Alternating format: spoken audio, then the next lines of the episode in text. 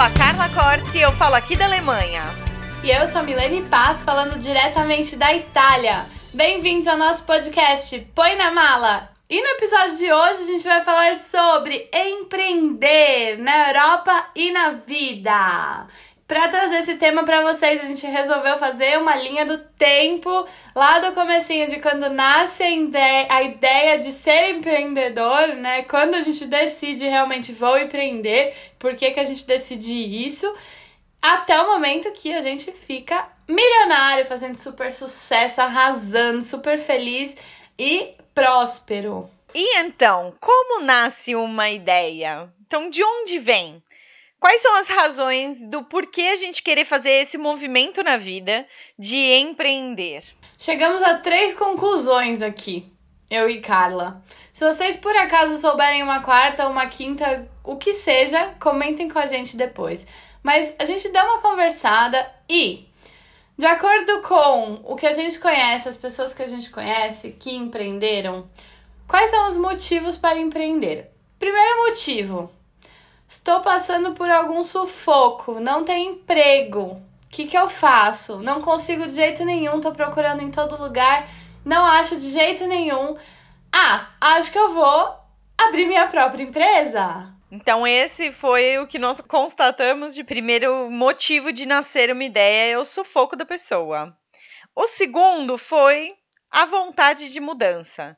Então imagina que você está lá, está no seu emprego, nada no seu emprego atual te satisfaz, é, tanto profissionalmente quanto financeiramente. Você tá com aquela inquietude e essa vontade de mudança faz então nascer uma ideia.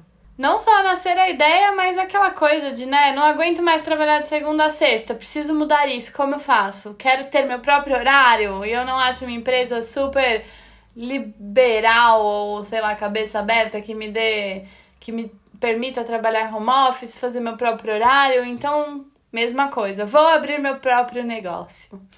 E a terceira e última hipótese que encontramos são as nossas pessoas para frentex, né? Que as, essas pessoas que já nascem diferenciadas.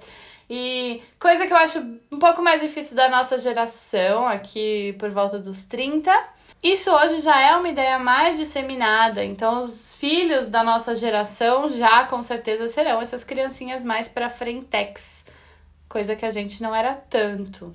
Então, aí depois dessas três situações ou outras mais que vocês queiram ali aqui compartilhar com a gente sobre como nasce essa ideia, depois disso, ah, quero mudar. Como decidir o que, que eu vou fazer? Como que a gente faz para perceber quais são os nossos pontos fortes para decidir o que, que a gente pode fazer para dar certo. É, a primeira coisa é justamente essa. Decida, defina ou identifique quais são os seus pontos fortes. Eu e a Carla temos experiências aqui. A gente tá falando. Acho que a gente tinha que ter começado com isso, mas vamos lá. A gente tá falando aqui. Somos pessoas muito experientes no assunto. Já tentamos empreender cinco vezes. Cada uma. E hoje a gente tem um cenário muito diferente do que a gente tinha, né, no passado, só que foram experiências que deram errado por. É, deram certo por um pequeno período, mas que por algum motivo não foram para frente. Por isso que a gente resolveu compartilhar com vocês isso. E o decidir o que fazer, para mim, olhando para trás sobre todas as coisas que eu fiz, muitas fazem sentido, são realmente coisas que eu gosto de fazer mas outras não. Então eu decidi por talvez praticidade, ah, já tava ali, tá todo mundo fazendo, acho que dá certo. E esse não é um motivo legal. Então começa por aí. Não tente fazer o que todo mundo faz, né? Você precisa identificar no que você é bom, o que você gosta. Esse é um primeiro ponto do como decidir o que você vai fazer. E para eu decidir o que eu quero fazer e quais eram os meus pontos fortes, acho que o caminho que eu percorri foi identificar tudo aquilo que eu gosto muito de fazer. Depois de identificar tudo que eu gosto muito de fazer, eu separei aquilo que eu faço bem. Então, dentro de todas as coisas que eu gosto muito de fazer, eu descobri que a minha parte criativa é aquilo que realmente eu gosto de fazer e sou boa naquilo e fazendo aquilo. Então, por isso, eu decidi e tracei um projeto pessoal justamente para unir a minha criatividade de fazer e montar com a minha parte de comunicação. É, eu da mesma forma é, fiz essa, esse levantamento das coisas que eu sou boa e das coisas que eu gosto de fazer, principalmente em relação ao trabalho. E tem uma coisa que eu acho importante falar para vocês, é essa questão do sou boa, né? Muita gente tem essa preciso ser melhor do mundo para fazer isso e não, a gente tem só que ser boa. E assim, focar no ponto que você é bom. Temos também muita mania de Vou melhorar os meus pontos fracos, trabalhar meus pontos fracos, mas na verdade o ideal é você trabalhar o que você já faz bem, para você fazer muito bem. Você faz ele de, você acaba fazendo aquilo de uma forma excepcional, porque você está desenvolvendo uma coisa que você já faz bem. Porque se você trabalhar seus pontos fracos, você vai sempre ser é, tá numa linha mediana em todos os assim, você sabe um pouquinho de cada coisa. Isso é legal também. Mas quando você pensa em empreender, você de alguma forma precisa se destacar e achar um diferencial. Então, trabalhar aquilo que você faz bem e trabalhar aquilo que você faz diferente dos outros é uma coisa que ajuda muito na hora de escolher o que você vai fazer. Porque você sabe que você pode dar certo porque aquilo você faz diferente. Você faz uma coisa que talvez os seus concorrentes não façam. E como eu falei, é, eu tenho duas das minhas experiências foram trabalhar com brigadeiro, que a Carla também trabalhou já.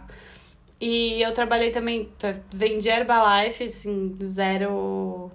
Zero deu certo esse aí. Gastei, Mas... Você só gastou dinheiro com Herbalife, né? E comeu tudo. É, na verdade eu consumi Herbalife. Vendi pouquíssimo. Mas essas foram duas coisas que eu comecei a fazer porque eu sabia que podia dar dinheiro. Eu tinha uma certa habilidade, porque, enfim, faço brigadeiro bem. O Herbalife eu não sei porquê, mas o brigadeiro pelo menos eu fazia, um brigadeiro gostoso. E era uma coisa que eu sabia que tava dando certo, assim. Nossa, tem muita gente vendendo brigadeiro gourmet, vou fazer, vou investir nos melhores chocolates, melhores produtos. E eu realmente fazia mas não é uma coisa que eu amava fazer. Eu queria morrer quando tinha que enrolar brigadeiro em casa. Então, muitas vezes eu deixava de vender para não ter que fazer, sabe? E isso acabou. Foi uma coisa que assim, eu esqueci de ver o que, que é bom em mim. Primeiro, não sou meu ponto forte. Vendas não é uma coisa meu ponto forte. Eu gosto de cuidar do cliente, mas eu não gosto de vender. Isso para mim é uma coisa que me bloqueia. Então eu começar um negócio que depende só de venda é complicado. E a segunda coisa que eu dependia não era o cuidado, não tinha o pós-venda, claro que tinha a questão da qualidade, mas era o cozinhar, era a produção, coisa que eu não queria fazer. Então dependia muito de duas coisas que eu não queria fazer, né? E óbvio que um negócio desse não ia dar certo. Então eu fui muito no tá na moda, parece fácil, vamos fazer, e que não tinha nada a ver comigo. É, e acho que aí a gente já entra no nosso segundo ponto, é, que é o como vou fazer. Então, esse processo que a minha acabou de descrever, ele entra muito no como vou fazer. Será que isso que eu estou decidindo que eu quero, é, todas essas etapas, eu me dou bem? Então é legal a gente refletir, se questionar também para analisar se nesse processo de você realizar, seja um produto, um serviço, enfim, se do início ao fim, toda essa fase você tem habilidades para concretizar. Focar nas, nas suas habilidades e pontos fortes, como a Mi falou, e coisas que você gosta de fazer. Isso, é justamente, porque o como vou fazer entra muito nisso. É, produção, tô usando de novo o brigadeiro como exemplo. Produção, eu que vou cozinhar, eu que vou enrolar, eu que vou fazer tudo, a questão de caixas e tal. No meu caso, eu fazia tudo, mas tá, eu não quero fazer isso. Quem vai fazer? Eu tenho condições de contratar alguém, eu quero um sócio, eu quero trabalhar com outra pessoa. O como vou fazer também envolve isso de com quem eu vou trabalhar. É, eu vou fazer isso sozinha ou vou fazer com mais alguém? Eu preciso abrir empresa? E aqui a gente entra também na questão Europa. Empreender na Europa, que é o, o nosso tema principal aqui, né? Trazer o, o que, que eu preciso de documentação. Eu preciso abrir empresa ou dá para vender, dá para é, fazer nota fiscal como autônomo, como funciona isso? Isso é uma coisa super importante, tanto no Brasil quanto na Europa. Quando você decidiu o que você vai fazer, entender quais são as leis, como é que funcionam, como é essa questão toda do é, fiscal, né? Que impostos eu tenho que pagar por tal atividade, por outra atividade, coisa que Aqui, eu sei aqui na Itália, por exemplo, tem um tipo de empresa que é como se fosse MEI aí no Brasil, que é pequena empresa, microempreendedor individual, e aqui tem igual, com faturamento menor. Mas outros países da Europa eu sei que não tem, e tem umas regras completamente diferentes da Itália.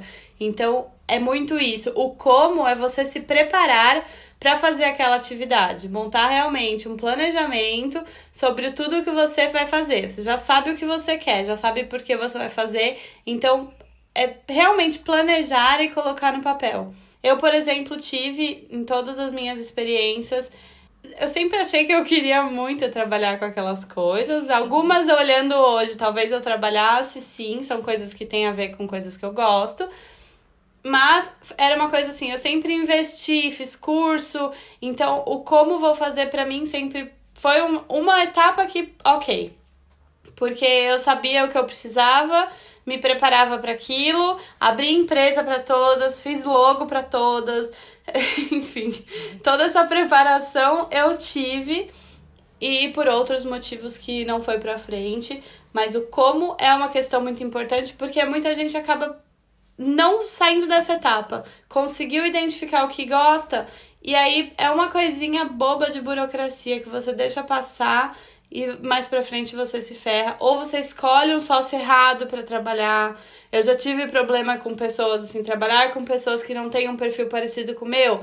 Aí você tem dor de cabeça pra caramba. Não queiram isso, isso é muito chato, é muito ruim e isso pode fazer você desanimar de uma coisa que você é boa. É, eu tinha, por exemplo, uma visão totalmente diferente. Na verdade, todas as vezes que eu tentei empreender, eu acho que a minha imaturidade falou mais alto, porque eu achava que eu não precisava de nada, que meu conhecimento é empírico, ia super fazer dar certo. E aí eu ia ser aquela pessoa empreendedora que ia ficar rica em seis meses, sabe? Eu tinha muito isso. E muito pelo contrário, em todas as vezes, acho, nas primeiras dificuldades, eu já, já larguei. Até coisas que estavam dando certo. E mesmo assim eu larguei, tipo, justamente porque eu não tinha um preparo. É, toda essa parte de estudos que você fez e tudo, eu não fiz nada disso. Eu ia empreender, acho que na cara e na coragem, não sei nem se dá para chamar de empreendedorismo quando a gente vai assim no sufoco. Aí eu sempre li aquela estatística do do Sebrae que a cada cinco empresas, três fecham, um negócio assim, não é? Em São Paulo. E, São Paulo não, desculpa, no Brasil. E aí eu ficava, olha aí, ó, eu tô nas três empresas que fecharam. É super normal mesmo, né? A gente fala é, isso. de bike, ah, mas... que coisa, né? Tô na estatística. E exatamente por conta disso, por conta desse mau preparo que eu fiz, né? Que eu não, não me preparei. E acho que quanto mais preparada, é, a gente tem a segurança para ter ali o jogo de cintura na hora da dificuldade e preparação para para aquilo que a gente não não quer fazer também não adianta, que foi o caso que aconteceu com você. Sim. Então acho que faz todo sentido esses passos de como decidir o que fazer e para passar depois do como vou fazer, para você realmente identificar se você gosta e se você é boa naquilo. Foi o que estava faltando comigo, porque por exemplo, gente, eu já tentei vender produtos de sex shop. Então, eu ia, comprava e tentava vender. Eu nem posso te dizer que eu testava os produtos, sabe? Porque eu não testava e vendia. E tentei até que vendi bem, eu vendia para o pessoal que trabalhava comigo, mas mesmo assim eu larguei. Acho que faltou estudo, faltou identificar, faltou entender como os produtos funcionavam, faltou um pouco de cada disso. Essa parte também para mim teve, eu fiz um curso de assessoria de casamento e eu ia começar com a minha irmã, a empresa, e a gente definiu Coisa que assim, eu amo, gente, eu amo organizar casamento. Até hoje eu acho que eu daria certo. E o que me pegou foi justamente um. Tem que trabalhar. É, você trabalha muito mais de fim de semana. Para mim, isso era uma coisa que eu não queria. Não queria pra minha vida trabalhar. Não, eu tava num momento de vida que eu, eu gostava de ir pra balada eu tinha lá meus, sei lá, 22 anos, eu não queria abrir mão do minha sexta-feira à noite, do meu sábado à noite, do domingo à tarde, que é quando acontecem casamentos. Então, o meu trabalho principal seria no momento, o meu momento principal de divertimento. Então foi uma coisa que eu não quis abrir mão. Então eu fiz todo o trabalho, abri empresa, fiz curso, fiz tudo e esqueci desse pequeno detalhe. Como funciona né, a assessoria de casamento. Acho super legal é, essa parte de organizar um casamento. Amo, mas eu não quero estar na festa. E a assessora de casamento tem o trabalho principal na festa, apesar dela ajudar em todo o processo. Só que essa parte eu não queria. Então, mesmo me preparando com toda a parte burocrática, eu esqueci do pequeno detalhe do que como funciona essa atividade, né? Que entra também nisso. É uma atividade que beleza para mim, mas eu teria que ter alguém que tá disposto a fazer a festa. E não é, né, quando você casa, você contrata um assessor, você quer a pessoa ali com você no momento principal. E aí é isso, são os detalhes que não são nem um pouco detalhe, né? E a gente deixa passar às vezes numa fase super inicial. E eu acabei investindo numa coisa que eu não. Essa realmente eu não dei andamento nenhum. Para mim foi legal, porque é um conhecimento que eu quero para organizar meu casamento, para organizar casamento de amiga. Adoro. Então, foi uma coisa útil para minha vida, mas foi um investimento profissional que não fez o menor sentido. Então, faltou muita preparação no quesito entender realmente o que é essa profissão, que eu acho que entra nesse primeiro, esses dois primeiros passos, né? O identificar o que, que é a profissão, o que, que essa profissão exige de mim, muito mais do que simplesmente, ai, ah, quero ser, sei lá, quero ser piloto de avião, tá? Confeiteira. tá? Então, você precisa entender o que, que essa profissão exige de você para ver se realmente você tem o que é necessário para exercer essa profissão. É, e aí depois de tudo isso identificado e definido no seu papel, aí vem a data de início. Então, quando você pode começar a fazer e empreender? Qual é o momento certo? Se é que a gente tem um momento certo para dar o pontapé inicial. Aqui no quando não existe uma regra. Ela depende totalmente da preparação que você tem, o quanto você se sente pronto. E é justamente o que a gente falou entender tudo da profissão, decidiu, tá, eu tô pronto agora, eu preciso de mais estudo para começar? Ou será que eu devo começar e depois, conforme o negócio for andando, eu vou estudando? Dá para investir agora? Ou mais para frente, dá para começar pequeno e ir crescendo. É tudo parte do planejamento. Muita gente, como a gente falou, né, começa por causa de um sufoco ou porque quer mudar. Será que eu saio do meu trabalho para empreender ou será que eu começo a empreender para depois sair do meu trabalho? Eu acho que isso é uma é uma dúvida que muita um dilema. gente é, muita gente passa por isso e o momento certo é o seu momento. Muito do desse, ai, será que eu faço? Acho que é melhor esperar um pouco. Tem a ver com alguns bloqueios que a gente tem que acabam é, é a questão de procrastinar, né? A gente deixa mais pra frente porque muitas vezes é, é dentro da gente. A gente não acha que estamos realmente prontos e daí tudo é desculpa. Eu tenho, eu falo muito isso que quem não quer fazer alguma coisa sempre vai ter uma desculpa, porque a gente tem desculpa para tudo nessa vida. É muito fácil encontrar desculpa para não fazer alguma coisa. Para fazer é um pouco mais complicado. Até porque muita gente vai julgar, de novo, né, essa coisa de ai, mas o que, que vão falar? Que você largou um emprego estável para empreender, que bobeira. E o quanto você tá preparado também para lidar com essas coisas. Então é tudo o quando para mim é muito da preparação, a sua preparação psicológica, o quanto você realmente tem consciência de que você está pronto mas se você se sente pronto, não fique esperando, ai, porque ai, talvez o meu salário, vou ainda ficar mais dois meses no trabalho. Eu acho que assim, quando é o momento, é o momento, faça.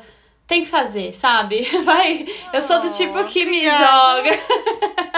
Obrigada, Mi. É aquilo, é melhor estar feito do que perfeito, né? Tem muita gente que diz essa frase, essa frase não é minha, tá? É, mas é, já ouvi muito no Instagram e...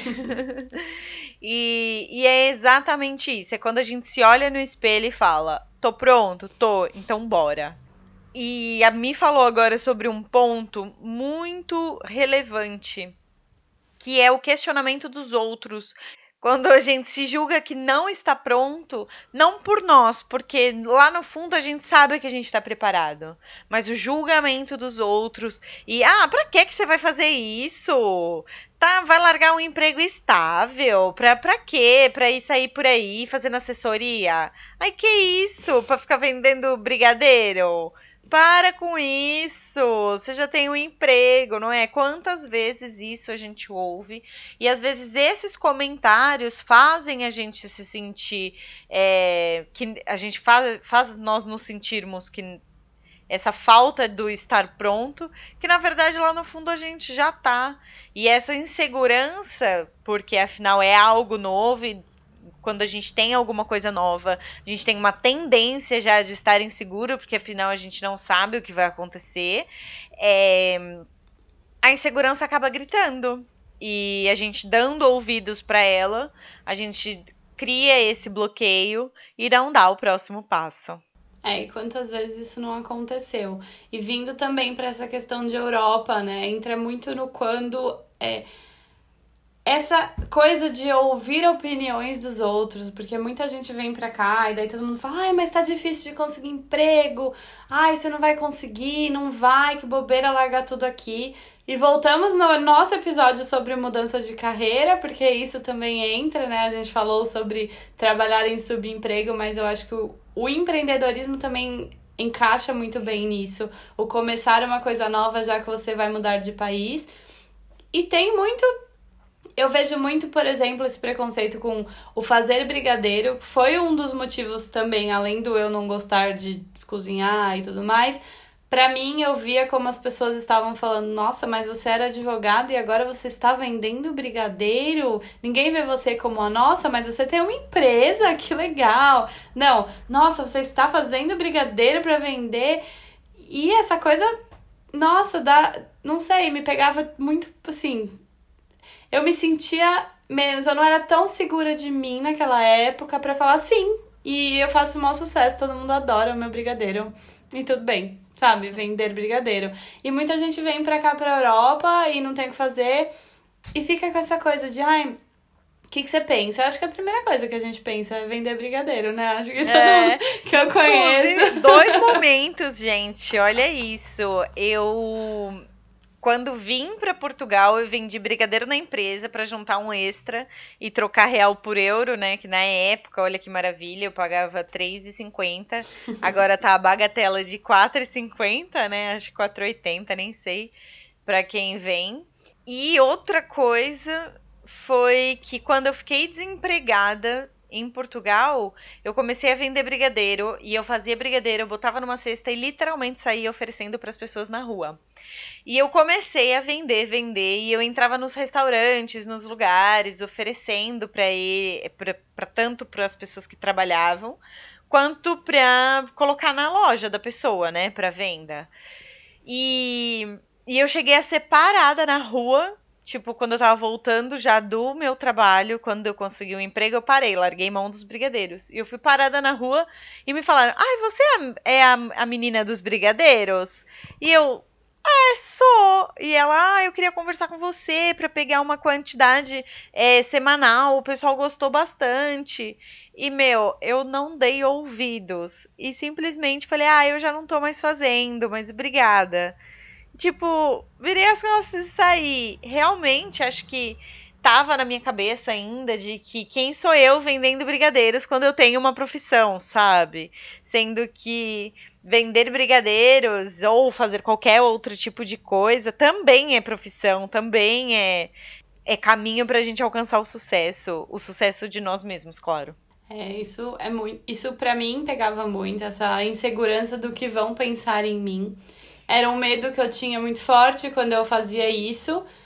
Principalmente o brigadeiro e a Herbalife, total, morria de vergonha de oferecer Herbalife, porque, né, apesar de eu gostar do, do produto, é, a gente tem puta preconceito, né?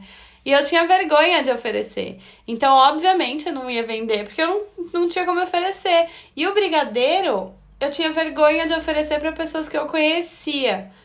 E as pessoas que eu conhecia eram as pessoas que mais compravam, porque eles sabiam que eu, sei lá, que eu sou uma pessoa confiável e não tem veneno, sei lá o que no brigadeiro.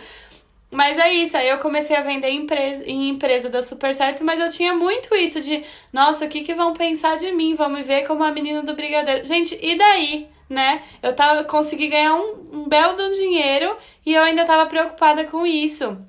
Eu tô assim, óbvio, para mim não faz sentido porque não é uma coisa que eu gosto de fazer, mas eu sei que muita gente gosta e faz muito bem, faz com muito amor e não continua porque tem gente que fala né? Ai, mas o que, que você tá fazendo?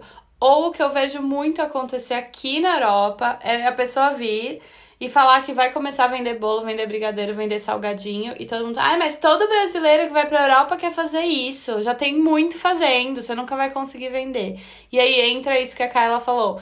Pra quem que você tá vendendo, né? Óbvio, se você for vai em grupo de brasileiro no Facebook vender brigadeiro, vai ter mais 20 fazendo isso. Só que você já pensou em é, vender para quem é daqui, que não conhece esse produto e que eles amam, todo mundo ama brigadeiro, não dá para não amar brigadeiro, né?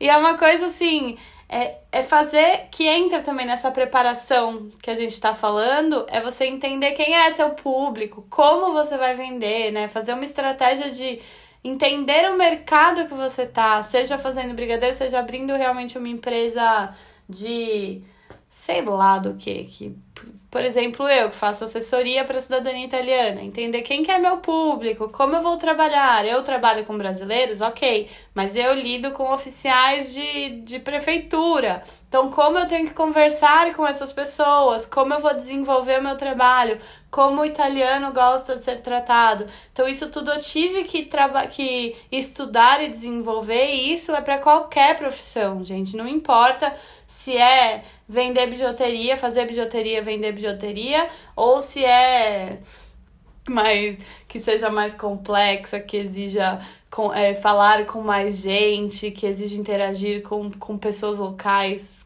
mais. Não sei nem é. diferenciar, né? Eu sou publicitária de formação, então realmente acho que se eu tenho uma coisa que eu aprendi na faculdade é o se você estudar o comportamento do seu consumidor e entender realmente quais são as necessidades dele, você, você já já ganhou já, já saiu certo. E se comunicar com ele, saber como que seu público fala e alcançar e chegar nessa voz. E pronto. E já ganhou, galera, já ganhou. É muito isso. Então é, é bloquear, é perder um pouco o medo, a gente falando muito desses medos e, e, segurança, e inseguranças que a gente tem no começo, né? Primeiro confiar em você, porque esse é, é o primeiro passo para qualquer coisa que você vai fazer na sua vida. Mas tentar abrir mão um pouco desse medo e parar de ouvir um pouco as pessoas de fora que muitas vezes falam coisas que desanimam, então se você tem um pouquinho de insegurança e vem uma coisa de fora assim do será que você consegue, aí já vai aumentar a sua insegurança e de algum jeito vai dar errado, porque você precisa confiar em você, precisa tentar ouvir menos essas, esse tipo de opinião. E toda vez, e saber identificar quando é um medo ou uma insegurança que tá ali despertando ou você tomar a decisão para começar a empreender, ou dentro já do seu negócio surgiu uma dificuldade, você entrar nesse caminho do medo, da insegurança e começar a ficar muito abalado, tentar identificar o porquê, qual a raiz disso. Então, será que são os comentários dos outros? Então já bloqueia a pessoa tóxica, tira de perto, ignora. Se tá lá no fundo e é de você mesmo, começa a se olhar no espelho, identificar até onde você já chegou, todas as suas vitórias. E esse tipo de exercício vai fazer esse medo talvez ir para longe e você conseguir ali é, manter a tranquilidade para continuar dentro do seu projeto. É, nem sempre é fácil identificar esses medos, mas uma coisa que eu aconselho muito é escolha bem as pessoas que estão perto de você nessa jornada, no escolher empreender, não somente como sócio, mas para quem com quem você vai compartilhar as coisas do seu trabalho. Não não é legal falar para todo mundo, as pessoas como a gente falou de novo, né? Não sei, nem sempre apoiam. Então, escolha para quem você vai falar, com quem você vai compartilhar as novidades, com quem você vai compartilhar as suas conquistas. E uma outra coisa, a gente falou de insegurança, mas uma coisa que comigo aconteceu era a segurança foi o, o, meu, o meu problema para não dar certo. Então, um, um dos bloqueios que eu tive era: eu tinha muita segurança, eu tinha sempre segurança financeira, porque eu tinha. Ou já tinha um emprego, como eu falei, nunca larguei um emprego para empreender. Ou na época que eu era casada, tinha sempre, ai, faz porque se não der certo, tudo bem, a gente tem dinheiro, vai, vai ficar tudo bem, sabe? Então eu nunca tinha o um compromisso comigo, porque eu tinha essa coisa de, ai, tudo bem se não der certo porque eu não vou precisar desse dinheiro. Então nunca foi uma coisa pra mim realmente. Eu nunca acreditei no eu vou ter sucesso porque eu mereço ter sucesso. E porque eu quero dinheiro, porque é legal, porque eu quero ter mais dinheiro. Sabe, eu sempre fui, foi um negócio assim, ai, deixa eu me ocupar, deixa eu pensar em fazer alguma coisa diferente, mas sempre tive essa segurança, e essa segurança me atrapalhava. Então é, é isso, escolher também que isso também relaciona no momento, né? Eu, eu precisar, essa última vez, que agora, né, que foi quando deu certo, eu comecei sozinha, assim, num, num momento que eu tava sozinha e tive essa. Não tinha tanta. Eu não tinha essa segurança de se não der certo, tudo bem, porque eu tenho como pagar minhas contas. Não, eu preciso pagar as minhas contas. E eu escolhi fazer isso para pagar as minhas contas. Então eu tenho que dar certo e eu quero dar certo. E aí, hoje, é, o, o discurso que eu escuto hoje é muito assim: é trabalhe porque eu quero você rica, você que vai sustentar a casa, sou eu. Eu quero ser rica e pronto, eu defini isso e é isso que eu tenho. Não tem mais essa coisa de, ai, tudo bem se não der certo. Acho que ouvir isso, o tudo bem se não der certo para mim era uma coisa que me bloqueava muito e eu não notava. Eu nunca notei que, que eu isso. deixava de fazer porque eu sabia que tinha, beleza. Tudo bem, tem dinheiro, eu posso então assistir Netflix ao invés de fazer mais brigadeiro. é mais ou menos isso. E aí, considerando que a gente começa, né? O nosso, nosso negócio começa e daí alguma coisa saiu errado, né? Não foi como a gente planejou. E agora o que fazer? O que fazer? Gente, isso vai acontecer. Se você tiver tudo programado e lindo, maravilhoso e pensando na alternativa A, B e C, vai ter ali uma D, porque você vai precisar dela. É. são imprevistos, são testes da vida, né? Desafios que a gente precisa passar para para se conhecer melhor e para ver que a gente é capaz. Eu vejo muito isso. É. De é novo, quando... né? a gente esse papo aí de, de é. energia. É isso. É, acho que os desafios, né? Quando entra assim o não deu certo e entra o desafio pra gente testar mesmo a nossa capacidade. É tipo, é agora. É, aí tem, a gente tem essa opção. Ou a gente desiste e fala, ai, nossa, deu errado, não era para ser, é isso mesmo. Ou a gente dá um jeito de resolver o, o problema. E é entender. Aí entra aquela questão de identificar o que, que deu errado. E precisa voltar em todos os passos que a gente falou. Como que você identifica o que deu errado? Porque alguma coisa você não previu ou planejou de forma errada. Talvez você não esperava um, um, comportamento de algum cliente, talvez você não esperava um comportamento, não sei, algum sócio, talvez você não esperava o seu próprio comportamento. Olha que legal, gente. Quando alguma coisa deu errado, e você olhar para trás para identificar dentro de toda essa linha do tempo que a gente está colocando, você já é outra pessoa, você já é uma pessoa mais experiente. Então, na hora que você for olhar, por exemplo, para o passo de como nasceu a ideia, como você decidiu o que fazer, você já é mais experiente. Então, você vai ter um olhar mais claro de tudo aquilo que você de decidiu. É como se você lesse um livro, terminou de ler o livro e voltasse para a primeira página, você já ia ler de forma diferente, porque você já é outra pessoa. Depois que você termina de ler um livro. É igualzinho aqui. Quando alguma coisa der errado e você olhar para trás para identificar de onde veio, você já é uma pessoa mais experiente.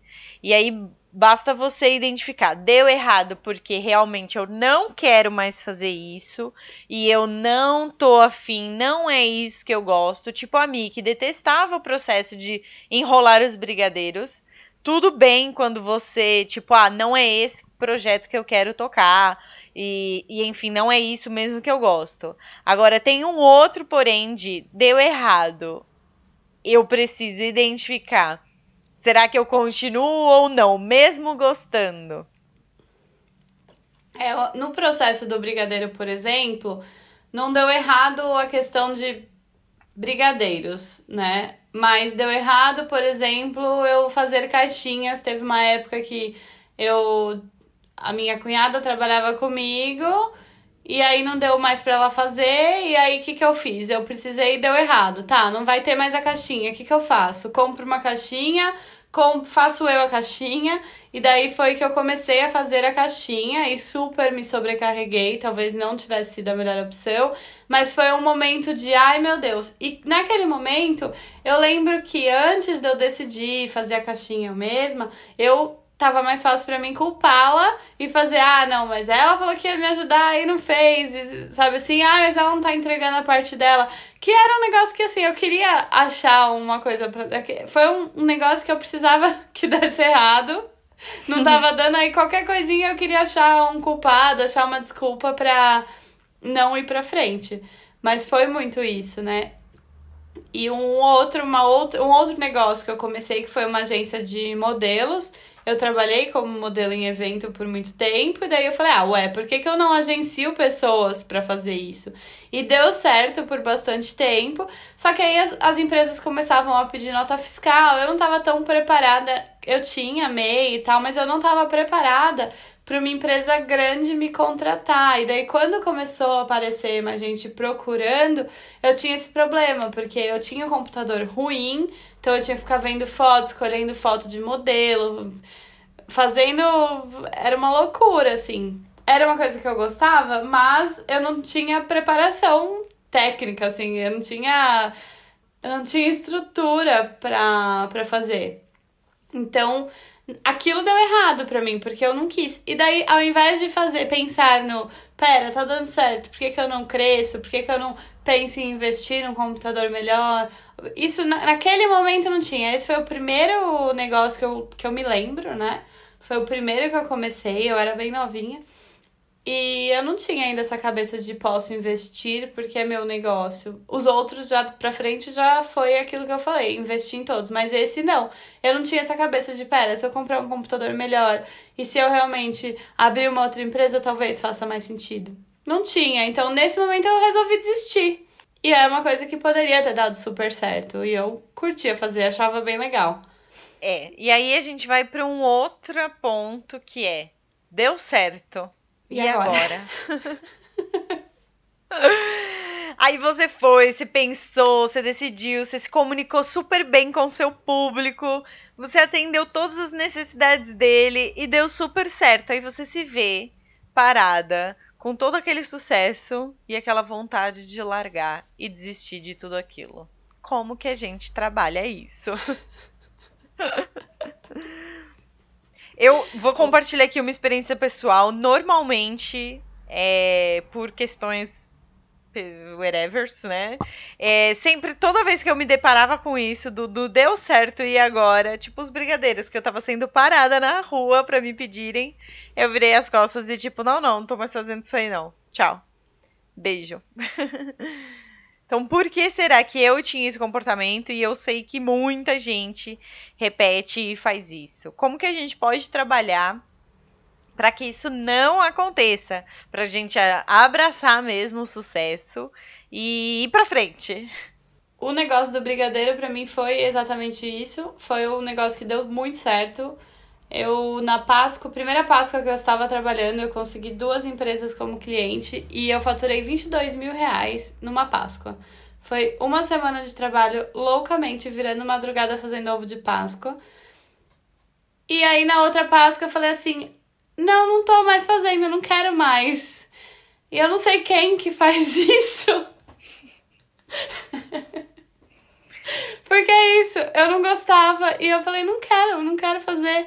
E é um negócio assim, óbvio, esse não era meu faturamento mensal, mas poderia ser tranquilamente. Eu vendia muito brigadeiro. Se eu fosse todo dia pra rua, eu conseguia ganhar muito dinheiro, muito dinheiro mesmo, porque não era barato e as pessoas compravam e as pessoas me ligavam para pedir, assim, tipo, ai, quando você vem aqui de novo na empresa? Então eu ia, tinha dia que eu fazia 500 brigadeiros, ia para alguma empresa e eu saía com zero brigadeiros, porque eu vendia todas as caixas de brigadeiro. E o pessoal não tem. Isso é uma coisa que as pessoas não têm medo de gastar dinheiro, né? Com comida, com doce. E aí eu fazia um negócio super bonitinho. Só que eu não queria mais. E daí é isso. O quanto que eu me boicotei. E eu sempre dava uma desculpa. Eu sempre falava, ah, não dá, porque. Tudo bem, isso faz sentido. Eu tinha cachorro em casa, aí tinha. Era mau trabalho, eu tinha que trancar a cachorra fora limpar a casa inteira para poder começar a fazer o brigadeiro, para não ter um pelo no. Nossa, uma loucura assim de trabalho que eu tinha, mas eu podia fazer, não é uma coisa que não dá para fazer, né? É só que não era uma coisa que eu gostava de fazer. Mas eu comecei a me boicotar. E é isso que, que tem no Deu Certo. Aí que começam a aparecer os nossos boicotes, né? O que, que a gente começa. São coisas que a gente geralmente faz que a gente nem percebe. E aí a gente começa a se boicotar e vem aquelas desculpas, ou do tipo, ai, não estou me sentindo bem hoje, ou isso de ficar o dia inteiro no Netflix, sendo que eu poderia fazer 10 receitas de brigadeiro e sair pra rua e vender. E mesmo hoje, fazendo uma coisa que eu amo, às vezes eu me pego num dia que eu sabe assim, que você enrola tanto para fazer, eu tenho tanta coisa para fazer, e daí eu enrolo.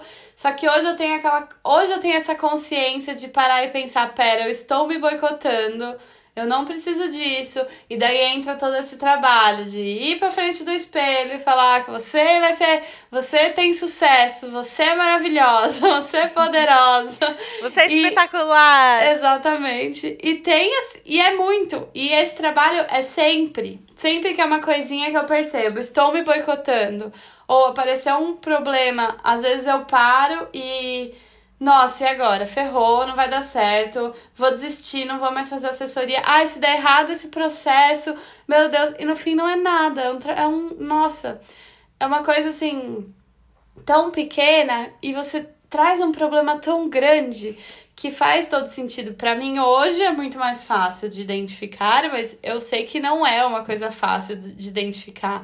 E o que eu falei da rede de apoio para mim faz todo sentido.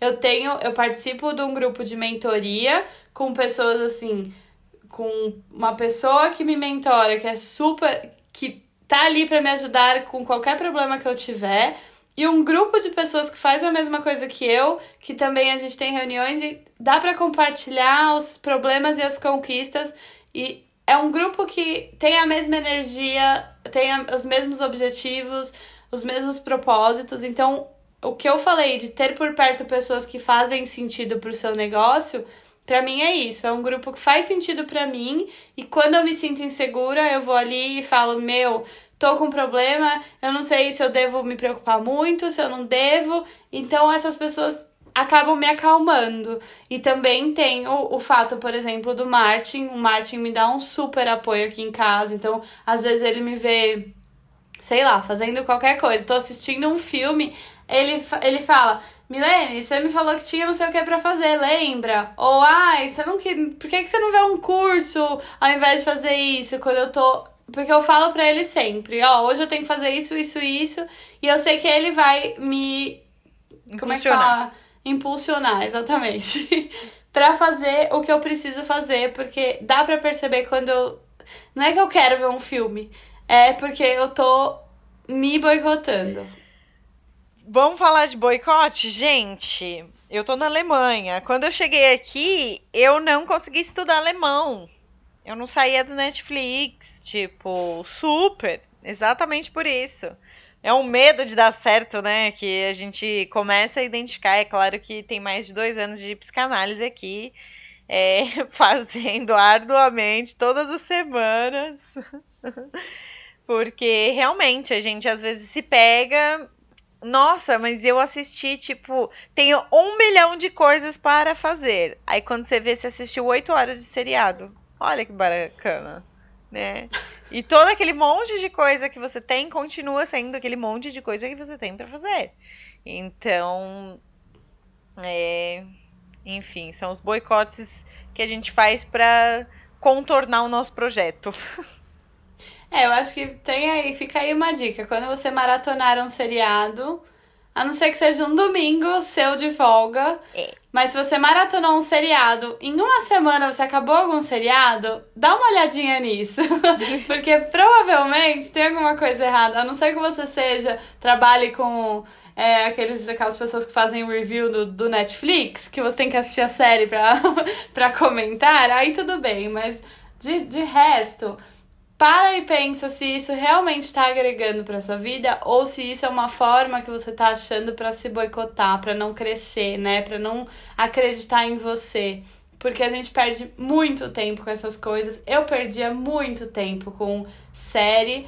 Hoje, óbvio que eu assisto. Não tô falando pra ninguém parar, gente. A gente precisa de momentos de lazer. Isso é importante. Mas quanto momento você tá é, perdendo com essas coisas. Às vezes é o dia inteiro que você para. Tem dia que eu começo a trabalhar às 10 da manhã, eu acordo às 7. Eu fico pensando, o que, que eu fiz? Aí eu paro pra ver, eu fiquei no Instagram. Das 10 às 7, das 7 às 10. Meu, isso já aconteceu comigo? Deu tipo assim, acordar e falar, ah, deixa eu entrar aqui no Instagram um pouquinho. E aí, em semana que eu vou entrar duas da tarde no trabalho. Quando eu olho é uma da tarde, eu já tô atrasada. E tipo, passei três horas no Instagram. Passei quatro Vendo horas. nada. Vendo, Vendo nada. nada. Vendo vídeo. E eu entrei num vício de assistir vídeo de coisas sendo feitas ou coisas que, sendo quebradas. E às vezes eu fico horas assistindo isso, gente. Olha que desperdício de tempo. E acho que quanto mais a gente identificar todos esses nossos escapes, né, todos esses nossos boicotes, a gente consegue identificar para desbloquear isso da nossa vida. E e toda vez que a gente encontrar esse bloqueio e puderem identificar, é óbvio que eu, em 90% dos casos, eu identifico, mas só depois que já aconteceu. Eu tô ali no caminho dos 10%, aumentar esses 10% de identificar antes de acontecer. Mas às vezes, eu vou contar Ou que às vezes, tá acontecendo. É, eu identifico antes e ainda mesmo assim faço. Por quê? Porque eu identificar não quer dizer que eu vou desbloquear, mas estamos no caminho para que isso aconteça. Quer empreender? Faça terapia.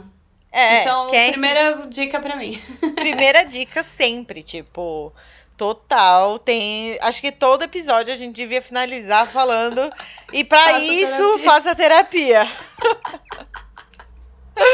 É, mesmo pra quem não quer empreender, obviamente, mas empreender, ainda mais sério, você tá sozinha. Tem coisa que a gente acaba impulsionando. Por exemplo, um, um dos nossos empreendimentos é esse podcast. Porque é um negócio, apesar da gente ainda não faturar, mas temos, obviamente, planos, porque ninguém faz nada na vida assim só porque tá com Sem agregar um valor sobrando. monetário. Porque é uma coisa que toma muito tempo da gente, né? A gravação, a edição, enfim, tudo, o planejamento. Então a gente fez e é uma coisa que temos uma outra. A gente tem boicotes, mas tá boicotando, a gente às vezes dá uma na outra, assim, e aí, vamos fazer? E aí, essa cara de, de bosta? De cu. Por que que tá. É, e É. aí? Oh. então, assim, a gente acaba fazendo empurrando uma a outra. Então a gente sabe, a gente se conhece muito. Às é. vezes a gente quer se matar e tudo bem, mas a gente tudo. sabe quando. Quando... quando a gente. É. E tá tudo bem! E é engraçado isso do identificar, porque eu e a Mi, como nós já falamos nos outros podcasts, a gente tem um perfil muito parecido. Então você imagina juntar dois perfis parecidos para empreender. Então, às vezes a gente sente que as duas estão indo para o mesmo caminho, para um caminho que talvez não seja muito bacana. E aí hoje, por exemplo, a gente já consegue identificar isso e já consegue uma puxar a outra e olha, acho que a gente está pecando nisso nisso. É, vamos aqui mudar isso, vamos mudar essa forma, vamos fazer com mais antecedência. Enfim, tudo. Acho que quanto mais você passa para o papel e mais você coloca para o físico mesmo, tipo ações, horários, atividades, é, menos chance de dar errado e mais comprometimento com você mesma. Eu acho que quanto mais você deixa físico e tira da cabeça, se torna real. E aí você consegue agregar um comprometimento de você para a realização desse projeto. É, a gente hoje mesmo comentou sobre isso no começo do episódio. E a gente não tá falando que não tem mais, né? Já estamos prontas. É justamente, a gente ainda se boicota. E antes de, de, de começar a gravação, a gente falou disso. Nossa, você notou como nas últimas semanas a gente gravou em cima da hora? Quando a gente grava em cima da hora, sai tão menos bom, né? Vamos planejar melhor. E daí, assim, conversando sobre isso, menos bom é foda, mas. Tudo bem. E aí, conversando sobre isso, a gente identifica: olha o boicote que a gente tá fazendo as, as duas ao mesmo tempo. Porque é. não é. Quando a gente quer assim, aí vamos gravar? Tá, mas vamos gravar, ó, duas semanas antes, tá? Porque a gente tem que ter o tempo de edição, tem que editar legal, tem que ouvir 25 vezes antes de publicar, tem que fazer tudo isso, as duas tem que escutar. E às vezes não acontece, né? E a gente sabe a diferença e no próxima vez que a gente grava a gente conversa sobre. Então é legal isso de ter alguém que o, o ter alguém perto que tá na mesma frequência, que tem os mesmos. entende você. E, de novo, nessa né, coisa do quem tá com você nessa, nessa jornada. Tem muito é. isso. Tanto. Tanto assim, falando de podcast, desse projeto, eu e a Carla na mesma frequência, nossos namorados que entendem e apoiam o nosso projeto. Então é aquela coisa de, ó, nesse momento você tem que ficar em silêncio, não pode encher meu saco aqui. A gente precisa gravar, tá? Dá pra você, sei lá, chega em casa sem fazer barulho, tudo bem. Para, você pode não me pedir uma coisa por duas horas, tudo bem. Então tem assim, a gente tem esse apoio que é muito importante. Sim. E tem essa questão do quando tem boicote, a gente empurra e as duas fazem terapia, as duas trabalham muito essa questão do, de autoconhecimento, que é importante e isso ajuda, obviamente, a ter sucesso. Sim, com certeza. Acho que quem você escolhe para trilhar o caminho faz realmente toda a diferença. Porque, para vocês terem noção, gente, os resultados dos nossos ouvintes, por exemplo, os episódios que têm mais engajamento são aqueles que a gente mais gravou com antecedência e mais se preparou. Então, toda vez que a gente realmente estava ali, é nítido como o público que a gente conversou aqui e que falou, ele interage mais, é, o nosso público, os nossos ouvintes, né? Vocês aí desse lado.